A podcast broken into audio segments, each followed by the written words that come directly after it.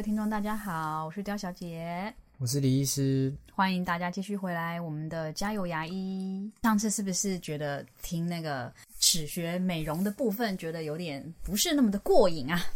我们今天继续延续这个话题，然后想要再跟大家多讲一些关于会让你变漂亮的事情。哎，我跟你讲，李医师他真的就是一个有很有耐米眼的人，他很恐怖。我们每次在看电视的时候，他就会一眼就会跟我说：“这个是假牙，这个是贴片，或是啊，他他这个做过什么，动过什么，或是他矫正过这样。”然后他就会他这边跟你分析说：“的的的什么各种的。”所以到底为什么你可以用那种耐面，一眼就看出人家 到底有没有动过手脚？算是。职业习惯吧，就是会特别去注意，趁他哈哈大笑的镜头，赶快去看一下他后牙是不是有补银粉还是补什么？好像后面是有假牙的。哎，人家大美女给他讲出来。没有啊，就是呃，有些做的真的还蛮明显的，有些呃不自然的感觉。应该大家都会觉得，哎，这个也太太格式化的假牙，就是感觉是哦，就同一个工厂出出品的，就是一定要有那个样子就对了，是不是？很多小模啊，或是一些直播主啊，还是一些艺人，他们好像牙齿的白，是不是都有让大家觉得，哎，好像就是真的天生就就这么那个吗？因为你知道我们那个欧巴桑的心态，就是一眼就让人家看出来啊，不然你花那么多钱去做了，对不对？做就是要要。要弄到不会有遗憾的白，弄到最白就对了，这样子。因为你知道牙齿美白，可能你之前上一集有讲过，它会在回润啊，我就很害怕它会回润，所以我就一口气给它弄很白。哦，如果以美白来说，药剂型的那一种美白方式，确实是之后可能颜色，因为它其实之后颜色可能会恢复到接近你自己原本牙齿的颜色。那就是你知道，网络上现在也有卖那种居家美白啊。那如果说就是颜色再再回润了，我就自己去那个虾皮，你知道他们都有卖那种居家美白。哎，甚至有的很厉害，我还看过有的还会给你一个冷光机，就跟你在诊所照冷光一样的。哎，那那个可以用吗？对啊，它其实包装上面都会标榜说跟牙医诊所一样嘛。但是既然它能够在网络上卖，其实我不知道大家。在网络上买跟健康相关的医疗用品的标准是在哪里？哦哦，对，合法其实也是另外一个问题啊。其实它能够卖给你，可能它应该就不会是一字号的审查认证，它可能也许只是装字号，就可能只是像化妆品啊，你可以回家自己用。再就是它一定是比较简易型的嘛，它可能标榜成分一样，嗯，但是重点浓度呢，然后加上生产的过程过程到底是。是哪里出来的啊？有没有什么认证啊？这些其实都比较不是那么透明啊。哦，也是。但是在诊所的东西就是要符合法规嘛。对对对。那有没有也有很多法规在拘束？那我们要用的就是未属认证的东西。至于效果嘛，当然一定会看到网络上那些商家也是贴很多照片，照片好像效果很不错哦。那但是到家医诊所做美冷光美白，跟虾皮买一个。价差那么大，对，差别可能是啊，当然药剂是一个问题，再来是他这种网络上卖东西，他好像不用对你的健康负什么责任哦，所以他其实一定是很保守的，或者是说它效果可能就会必须要牺牲一点点，以免呢药万一真的怎么了，对对对对，要是对对求偿无门对对对，那它的冷光机，因为它也是可能是用电池的那种很简易型的，它可能只是给你一样的蓝光。光是蓝光哦，我们牙科照树脂硬化的那个那个光啊，其实它的对于能源的效率、能量的效率跟波长那些，其实都很讲究。嗯，所以照光的效率，也许你自己买那种居家冷光美白的那种机器，其实它电池发光的那个能量的效率不是很稳定。嗯。并且可能效果可能随着时间会越来越减弱，但是如果在牙科诊所，我们都是用冷光机插电的，比较稳定，然后它也是经过认证的，嗯，所以它就专门拿来做这种事情，专业专业的东西，本来价格和效果就是会不一样了。说实话，其实现在大部分产业应该都是一分钱一分货。哦，那如果是外面那种什么齿研所或是什么？沙龙那种，那那那种的，它也是跟标榜它跟牙科一样啊，然后有个台子给你做，有冷光机这样照。嗯，对，其实那些服务好像也都做蛮好的，蛮舒服。还有什么美甲的，也可以顺便在那边一起弄弄。哦，对对对，可能注意一下，就是里面有没有医师啊？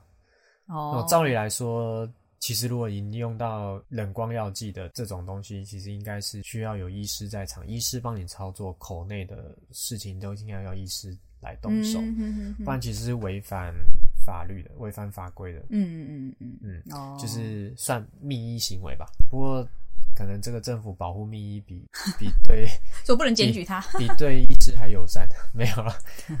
哎、这个题外话，可以的话，还是建议有一个真正是医师比较懂一些啊、他会判断你的牙龈健康程度啊，去看你有没有蛀牙，去判断你的牙齿有没有其他健康的问题。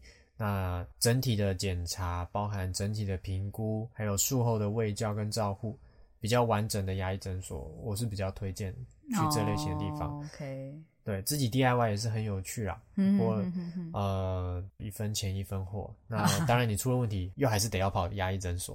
哦，对，也那是说实话干，脆一刚开始，那说实话，医师最怕的，像前阵子有呃几年前吧，很流行跑去韩国做树脂贴片，嘿嘿嘿嘿，那种旅游团也有。哦，然后或是说，也有人从大陆淘宝买那个树脂贴片的东西，然后这个有办法自己 DIY，对啊，他们也他们也让你可以照光哎，树脂还可以硬化欸。哇哦，好，可是那些树脂贴片最后常常出现很多问题，就是说久了之后，可能因为不密合，边缘变色，或是造成一些蛀牙。因为树脂哦，它是一个比较可能会吸收水分，然后比较容易沉积一些染色，它表面也不一定有办法抛的那么光。自己 DIY 的话，那它就那种比较劣质的树脂，可能久了之后就会造成效果不好，所以最后也都是要来牙科诊所来帮他处拆理啊掉，因为是要拆。那拆这种东西，说实话也没有鉴宝的处置嘛，我也不可能用鉴宝帮你拆，但是患者就会觉得说啊，你不就随手帮个忙啊？可是自己拆又拆，钉子一样吗？自己拆又拆不掉，然后请医师帮。但是万一我碰了你的牙齿，会不会以后你的牙齿有蛀牙，或是说有什么又珐琅质珐琅质的受伤？嗯，哎，又怪到医师头上，所以这种东西就是有点，呃，你自己乱做了什么事情，可能就会变 自己变成烫手山芋。哦，对，那你去别人如果要接手碰你的这个东西，变成他也需要一个保障嘛。嗯对，那这个也而且也不是健保给付的，所以当然会有一些自费，然后并且大部分都是比较保守一点啊，不太敢。对对对，之前上集的时候，李是有讲过说，那个如果我做那个回医院做冷光美白，我就每年每年就回去再弄一下，然后维持它的那个。那万一我就是懒，我就不想要每年每年回去，我可能会忘记啊，或是干嘛的。我有没有其他的方法可以让我的牙齿就一直都维持很漂亮？这样？其实我们可以每次洗牙的时候提醒你，或者是说呃，通常啦，假设你因为颜色可能回去变黄也不会那么快，或者是说你觉得这个程度还可以接受，那你就是用居家美白来当做一个维持，哦，可以让它比较轻松、比较轻微的方式，能够哦让你轻松的在家，诶、其实用居家美白就可以。好，但是最好还是由医师诊所这边呃卖给你的药剂会比较安全。不要跟医院医师、医院诊所买，不要去虾皮乱买哦。说实话，真的是比较危险来路来路不明啊。那至于多久需要再再再做一次，其实这有点见仁见智。很看个人吗？，对，因为就像你什么时候再剪一次头发，你可以留长一点，再一口气剪。但是设计师可能跟最好两个月就剪一次，哦，嘿可能可能类似像这样子。哦，对就，是看你想维持到什么程度。像我，嗯我也是染白头发，因为我白头发有点多。对，对，然后我是想说，如果只有一点点白头发跑出来，就要再去染吗？还是说我要等累积多一点？嗯嗯，可是累积多一点，好像又会有一段时间会显老，被一堆人说你白头发好多，嗯，对？有点像这种感觉。哦，对对我我，在想，患者心情应该是这样子。哦，是是是，对，哎，那跟染头发一样啊。如果我我在网络上乱买的药剂，其实也常被设计师念诶，哎，对对对，会哦，他们会都看得出来说你这自己弄的哈，这是很很差的劣质药剂，所以其实也是欸。是是是类似的，哦各行各对对对。业应该嗯。大家都都是这样子，专业的就会知道什么是专业级的东西。哦，没错错没错。那我要一次到底的这种方法有吗？你是说像艺人那一种，通常其实大部分我猜应该是都是贴片。或是假牙，不太可能一天到晚去弄。对啊，他们大概就是一次也把形态啊，或是表面质感啊弄到好。其实很多艺人就是做的蛮明显的。例如，大家最想讲的就是 潘老师，某某健身教练吗？知名健身教练潘若迪。那 讲出来了，潘老师的牙齿啊，你们真的可以去看一下。那你专业的评论一下潘老师的牙齿。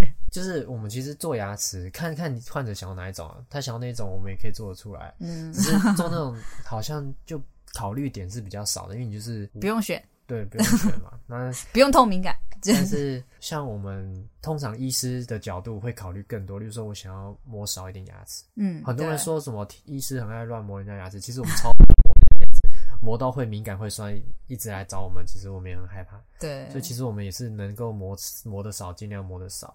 但是我们磨的少，又要考虑到患者想要改形态啊，改中线啊，例如说还想要遮色啊，然后有没有兼顾到形态、发音、功能这些，然后其实要考虑的点真的很多了。嗯，对。那对患者来说，他要考虑的点比较简单，就是我想要选我喜欢的颜色、形状。对对，然后漂亮的比例感觉这样子。对，所以其实上次有讲到，就是我们有一个数位微笑设计。嗯，我们建议现在用这种方式来跟患者沟通是最清楚的。嗯嗯嗯嗯嗯。那经过数位微笑设计，我们可以看出未来哪些位置其实不太需要磨，哦，可以尽量减少传统就是一抓来一片这样子磨下来整。对，其实贴片已经算磨的很少了。对，当年在上课的时候，老师最常拿出来举例的就是 Tom Cruise。哦，Tom Cruise，他的也是假的。哎，其实你看他早年的电影，他是。门牙有点旋转，然后有点你中线。你说 Top Gun 时代跟后来不太一样，就对了。对对对，他他有长大，他成长。他他的后来的牙齿，去搜寻图片应该都找到。哦，大家赶快手机拿出来。一面比较 比较中线有对到啊这些的啊，当然好好像印象中好像还是有一点点偏了，不过那个可能 是天生牙齿位置的关系。哦，反正自然就好。做就会变大帅哥。对，那通常如果想要牙齿真的看起来那么自然，然后大家理想中的美，其实通常也是要搭配一些微幅的矫正哦，不是只有那那对对，不是只有白，其实还得考虑到位置，嗯嗯，比露出来的比例。笑起来是不是跟弧度跟下嘴唇比较和谐？哦，当然也有人笑起来嘴唇本来是歪的，那个就是嘴嘴唇的关系。对对对对对。所以上集我记得老好像老师有问你说，微矫正是不是可以做一年之内可以做完吗？还是说可以做到什么程度？看看想移动到什么程度啊？有些人是移动到好的位置之后，就换用贴片去再做一点点形态啊，或是颜色，或是呃方向的一些微调。哦，有时候可能太多蛀牙的，或者是说做根管治疗牙齿，是用牙冠 crown 去去改，那个改的量就可以比较多一点点。哦，这样子用那个，它可以调整，可以改的。哦，反正我就变直接做一颗假牙这样子。对，要看牙齿的健康状况。哦，假设原本牙缝有蛀牙，哦，那个可能缺损太大，你是干脆用套的会比较安全。哦，然后医师可以帮你做一个美美的衣服穿上去。对，那套的材质也是蛮多选材料的技巧在里面。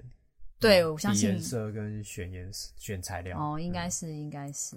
对啊，可是我听说就是看很多贴片，就是会很很厚啊，很假，像潘老师那样子。对啊。要怎样才可以避免掉这些？或是你自己在做的时候，你会选用什么样的方法，让这个患者的牙齿不会看起来就啊一眼就是啊贴片？嗯，因为一眼看出来，通常都是可能跟它的自然的肤色、黏膜的颜色、牙龈的颜色，或者说它的唇色，就是也要 match，不能说就突然长一个很白东西出来。对，会没有那么的自然，就是变得像黑人那样，想要它轻一点。对对对，哦，对，然后再来就是。表面的一些纹理质感，其实，在一些光源下，或是一些侧面，或是什么，牙齿应该是有一点点，会有一些自然的起伏，或是一些就不是全平面就对对对啊，那种不能像钢琴烤漆一样。对对对，对对对，太平面就觉得，哎，真的好像是连了一片指甲在上面那种感觉。哦，那样对对对，对所以有也有在追求这个部分，可是这个应该只有你们那一面看得出来哦。啊，没有没有，这是一个整体的感觉。哦，对对对对对，像那个艺人笑，有时候为什么牙医师一眼看得出来，就是对，哎，好像是有点哪里怪怪的，好像少了一点什么自然感。哦大家不用担心它是平的，就是它表面虽然有纹理，但是它不会让你难刷或是卡细菌，是不对，是？它不是哦被刮花的东哦，西。哦好好好，那就那那我就安心了。所以刚才说那个什么没贴密，很容易细菌会在那边会容易蛀掉你的真牙。所以如果是你们在贴的话，就是一定会把边缘一定要很边缘密一定要很很密合这样。嗯哦，，一定要跟自己的，我们会选择在呃，可以跟自己的牙齿顺顺的、好顺顺的接起来。那粘粘着完，理论上是不可以刮起来有那个交界面，哦，它完全融合在一起，嗯，不会让它有交界面。那会不会有一天咬起来？不可能。嗯，应该说做贴片的话，也要考虑到患者的咬合啊。嗯嗯嗯，嗯，如果它的咬合很容易撞到切缘，或者是说它本来咬力过重，这种通常也会帮它做个咬合板去保护哦，下。就让它不要切片毕竟就像戴一个面具啊，对对对你硬要从那个切端，嗯就是切东西的那个咬合面去撞击，那边还是比较脆弱的。嗯但是比较少，我很少遇过池颈部那边掀起来的，通常都可能是粘着的问题吧，哦，嗯，或是说真的是磨牙，或者是怎么样，又把它磨掉了吗？把那个粘胶给震震掉了，或是哦松脱了，嗯，水解掉了。对啊。所以还会有什么其他各式各样光怪陆离的合并症吗？还是基本上不太会？通常如果选对材料，应该是不太会。有些材料的它的可以经过一些表面处理，跟牙齿的间接比较牢靠，比较好。但这个一般患者也很难知道，就是只能跟医师好好的讨论。应该是你要在做之前，你要把你的各种疑虑都先提出来，然后跟医师讨论，让他帮你选到最适合你的。对啊，如果真的贴片不适合，发现你的咬力或是磨牙等等状况，那可能干脆用套的，用套的就比较不会掉了。哦，你说做 crown 会比比贴片贴片更牢固？对啊，戴安全帽一定比戴面具还要稳嘛。哦，是这样。牙龈萎缩的人可以可以做吗？牙龈萎缩也可以做贴片的，但是要评估一下造成我们看起来有黑三角或牙龈萎缩的原因是什么。嗯，有些原因其实不一定是真正的牙龈萎缩，有些原因其实是它的牙齿形态的关系。例如说下排的前牙好了，嗯。大家最常抱怨有牙龈萎缩、黑三角的问题。嗯嗯嗯，呃，一方面可能真的是那边最容易积牙结石，所以可能真的牙结石有压到你的牙肉，可能就没办法那么高。哦，再来就是有些状况是牙齿上面比较宽，就是靠近咬咬咬地方的那个面比较那个那个地方比较宽，嗯。那靠近牙根地方是越来越细的，它这个锥度变化比较大的时候，肩膀牙齿的临接面，肩膀已经碰到肩膀，嗯已经靠在一起了，嗯，但是它变细嘛，所以牙根之间的距离比较远，嗨，那肉可能没办法长那么高，把那个三角形洞就像那个手指漏财那个洞一样吗？哎、对对对，它就是填不起来。嘿，对，那像这样子填不起来的时候，对你要做贴片的话，因为我们还是得要顺着牙根的形态接上来。嗯。哦，所以我们可能去评估一下你的牙根呃有没有这个比较平滑的路径，让我们去延伸去遮住这个所谓的牙龈萎缩黑三角，或者好说要改变它的形态，让它变宽一点，变胖一点。哼，如果单纯是这样的话，其实树脂其实也可以做到蛮好的效果。这种填补就不是因为蛀牙的原因了，对，哦，它其实不是一个疾病，它只是一个美容、一个美观。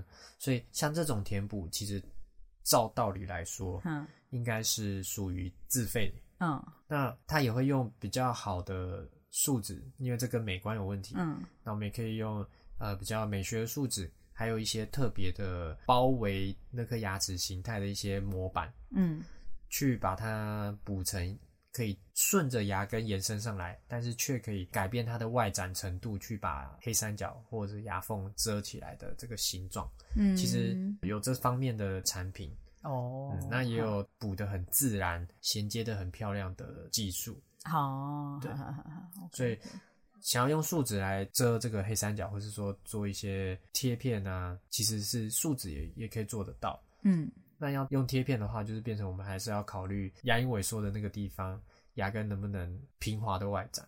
嗯嗯嗯，，最重要的还是要符合健康嘛，不能让它一个不密合、很明显交界的对交界的那个卡卡的、粗粗的，嗯嗯嗯那个可能以后只会害你牙龈更萎缩。哦，所以呃，在这种位置，可能要谨慎的临床上经过评估，不嗯要嗯贸然的就贴一个粗糙不密合的东西上去。哦，所以它下就像小朋友穿大鞋子，哦对，硬要去把那个遮起来，，对遮起来，但是其实不平滑不平顺，以后会衍生很多问题。还有没有什么禁忌症主要就是要去评估他的健康状况。？OK，嗯，那再来就是把握的程度嘛。如果说你咬合力重啊或者什么，我就建议 Crown 一定是最用牙牙冠去套，一定是最比较不会有有什么争议啦。嗯嗯嗯嗯嗯，那刚才有说到，也许有些原因并不是真正的牙龈萎缩，有些原因其实是那个牙齿太宽的那个部分。嘿嘿嘿，那太宽的地方，其实我们可以稍微用，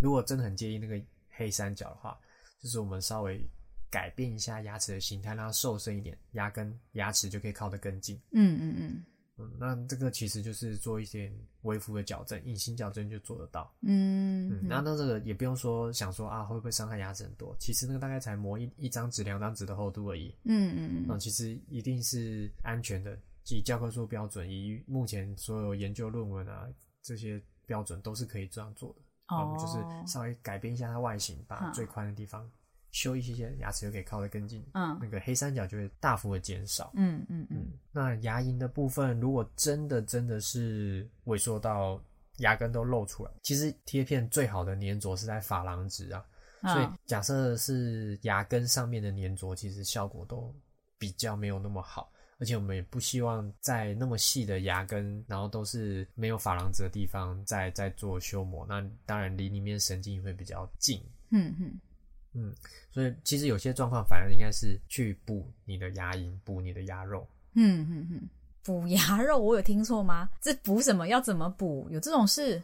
哦，补牙肉，例如说啦，其实很多，例如说在牙龈萎缩啊，或者是说做植牙相关的手术的时候，哦，因为很多人可能是缺了牙以后，一样肉骨头会萎缩，肉也会萎缩。那像像种花要补土，要把肉补起来，这样。对，其实我们牙齿周围的牙龈是有一种是比较厚、比较 firm、比较硬，嗯它是不会随着我们嘴唇动啊，或者是舌头动啊，或者是脸颊动啊，它它不会跟着动，它就是紧紧的束在牙包覆牙根上在你的牙根周围。嗯对，它嗯通常都是比较靠那个牙齿的那一带。嗯嗯嗯嗯，它它比较扎实，它有点像我们穿那个风衣啊，有那个袖子会把那个袖口束紧这样。对对，袖口束紧，那这样子就比较不会灌冷风冷水进去对对对对对那一样有那一圈比较扎实的鸭肉抓住牙齿束住它，第一个比较好清洁，嗯然后也比较不会通常啊，一般状况来说，我们会比较信任它可以比较长久下来，比较不会萎缩啊，比较不会容易发炎，比较不容易容易生病。嗯嗯当然，照教科书的标准，应该是你刷的干净都不会有问题。嗯嗯嗯嗯但是我相信百密一疏嘛，其实如果周围有扎实的牙肉，一定会比较安全。嗯，那扎实的牙肉也比较不会萎缩，也比较容易把它养厚养高。所以其实哦哦我们也会希望我们植牙的周围都是这种比较扎实的牙肉。那如果说真的你自然牙的那个萎缩了，其实我们也可以取身体自己一些比较扎实的牙肉去把它增厚。那增厚之后，才有机会再把它增高。哦，像堆金字塔，就是哦。两颗牙齿中间的那个尖尖的那个，牙龈啊，我们叫那个牙齿之间的牙龈乳突啊，我们希望它高起来的话，它就像金字塔一样，我们底底也要够宽嘛。哦，你增厚你的扎实的牙龈，嗯。那扎实的牙龈才比较容易把它堆积上去。嗯。那如果你周围的牙龈都是像比较松软的，例如说呃我们脸颊那种黏膜，嗯或是对啊舌底的那种黏膜，就是比较松软的，会一直动的、啊。如果说你牙齿周围是包覆这种，可能刷牙会比较容易痛，然后也比较容易一有脏东西就发炎，嗯那也比较容易经因为会动嘛，会拉扯，那可能就是随着时间又就在萎缩。嗯所以哦有时候有些状况哦，他觉得哎、有黑三角或是呃比较牙根露出来的，应该是要诊经过诊断之后，也许有些状况其实是要补厚你的牙肉，或者补高你的牙肉。现在也有一些再生材料，嘿嘿，嗯不是刮自己的肉去补，可以补别的东西。嗯，被你讲的很很恐怖。我知道患者应该通常听到这些都很恐怖，对啊，但是对牙龈萎缩了，其实换个角度想，用自己的东西不是最安心、最安全吗？对啊，对啊，所以挖东墙补西墙也是有好处的。嗯，但是东墙会再长出来。OK OK 好，那大家有些人可能听到要补牙肉，好像听起来很可怕。其实这些都是非常微创的治疗方式啊。举例来说好了，嗯，像这种补牙龈啊、补牙肉啊，它是一个我们最后都是把肉补丰厚，并且把它包起来，嗯所以它其实不是一个开放式的一个一个伤口、一个洞口。哦，所以它也不会像你拔牙一样是一个一个洞拔完牙一个洞。嗯那通常会到拔牙的牙齿呢，通常也都是可能它一定有生病嘛，嗯那或是说它是可能裂掉啊，或者怎么样，就算它牙齿本身不是太脏，但是拔掉之后那个洞口啊复原也是会比较慢的。当初被拔掉一定有原因嘛，可能是周围有肿啊怎么样，所以哦，那个一定状况会比较差。嘿，但是你这个牙龈萎缩其实是一个慢性的，嗯，那假设真的遇到要补牙肉，或者说你植牙的周围要补牙肉，那其实都是一个比较密闭的、无菌的，那不是一个生病的状态，不是一个发炎的状态，嗯。所以那样的状况下，伤口愈合其实好的很快，而且伤口比拔牙一定小很多啦。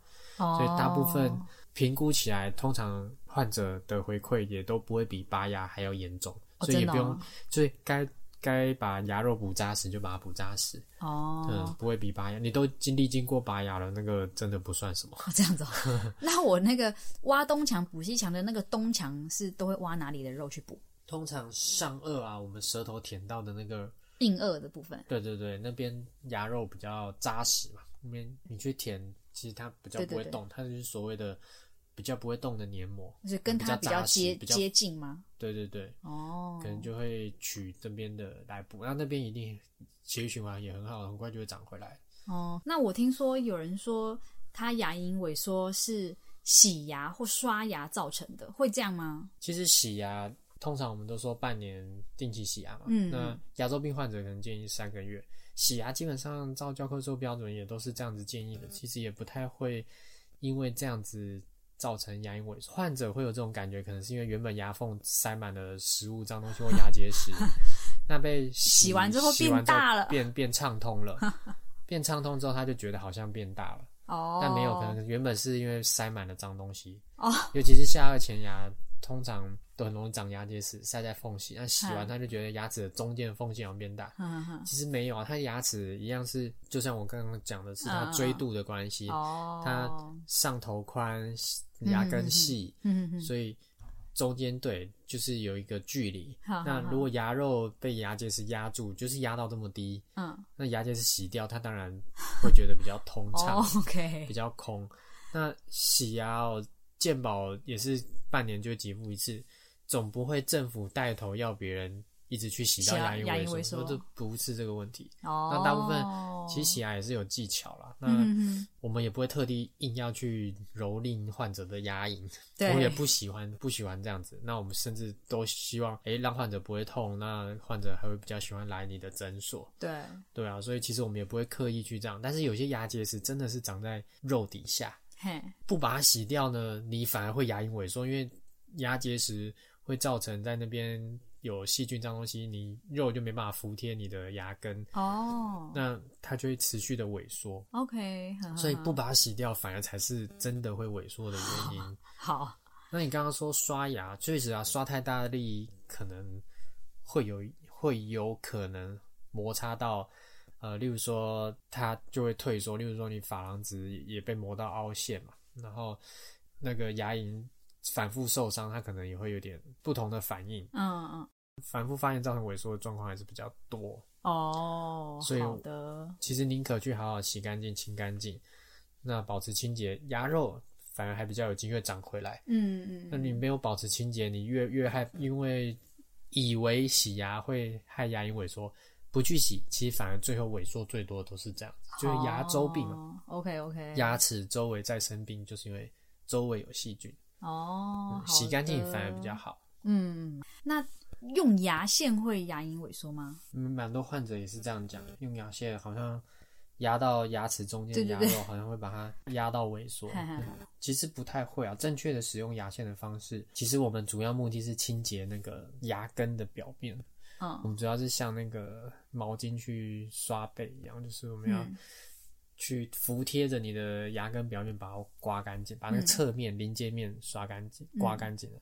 那个其实不是像我们一般拿牙签去那个去戳那个肉，去那戳那个缝。正确的使用牙线的方式，应该是不会因为这样子而牙龈萎缩。其实我们的牙线哦，比牙刷的刷毛或什么什么可能都还要软、它哦，它根本伤害力就哈哈没有那么大。因为牙线不是可以切蛋糕，或者 感觉很硬啊。哦，那可能绷很紧嘛。哦，你可能是这个意思，但是牙线棒才会把它绷紧嘛。那如果正确的是用那种一条线的牙线，哦，还有贴着贴着你的牙齿滑下去，它其实就只是它主要力量都压在牙齿上啊，哦，它主要不会去弄到牙龈。嗯我觉得最主要的牙龈真的会红肿啊，反复发炎之后萎缩，大部分还是因为没有清干净，所以宁可要把牙齿的表面清干净、刮干净、洗干净。哦嗯嗯，只要有定期洗牙，大部分都不会有什么流血发炎，然后嗯。牙龈大概就会停留在同一个位置。嗯。我有些做过呃贴片或者做过牙冠的一些患者，我，从二零一七年的时候一直有些有有一个患者一直拍照到现在，他那个假的边缘啊，都还是藏的很好，都还是哦，很平平滑很平顺，牙龈也不会因为萎缩而退出来就看得到那个。所以其实只要有定期回来追踪洗牙，我们也可以观察到一些很维持很好的一些一些一些现象。嗯哼，所以最重要的还是不管你有没有去做一些呃治疗，你定期的追踪以及维持还是最重要的。对对对嗯对，通常不太会因为这样的呃莫名其妙牙龈萎缩，一定有原有它的原因的。哦，当然，随着年纪大，有可能会有一些些嘛，多少都会，好好好，但那就是正常的一个过程，嗯，它不是一个病理变化。哦，牙龈萎缩好像真的看起来蛮不好看的哈。对啊，好像做什么东西都有点无解。因为我有看过牙龈萎缩以后，牙根变很长嘛，露出来，嗯，对，他就只好做很长很长的牙冠，很长很长的贴片或是什么假牙，看起来也不是很自然啊，就对变你那个牙齿特别的长，万一你又选很白的，那就像吸血鬼的獠牙，对，但是比例上也是怪怪的，嗯所以预防胜于治疗吧，就是可能还是不要让宝贵的牙肉，会轻易的离开你，这样对对对，身上的肉可以甩掉，牙齿的肉不行。牙齿的肉不行，身上肉可以补，哦，牙齿的肉其实也是可以补的。好，好，那我们今天就谢谢李医师喽。期待我们还有第三集讲美学的部分吗？呃、没关系啦，可以换换口味，随便闲聊。看大家想不想听。如果你们还有想听什么，欢迎告诉我们哦。那请大家可以订阅我们的频道，再见喽。拜拜。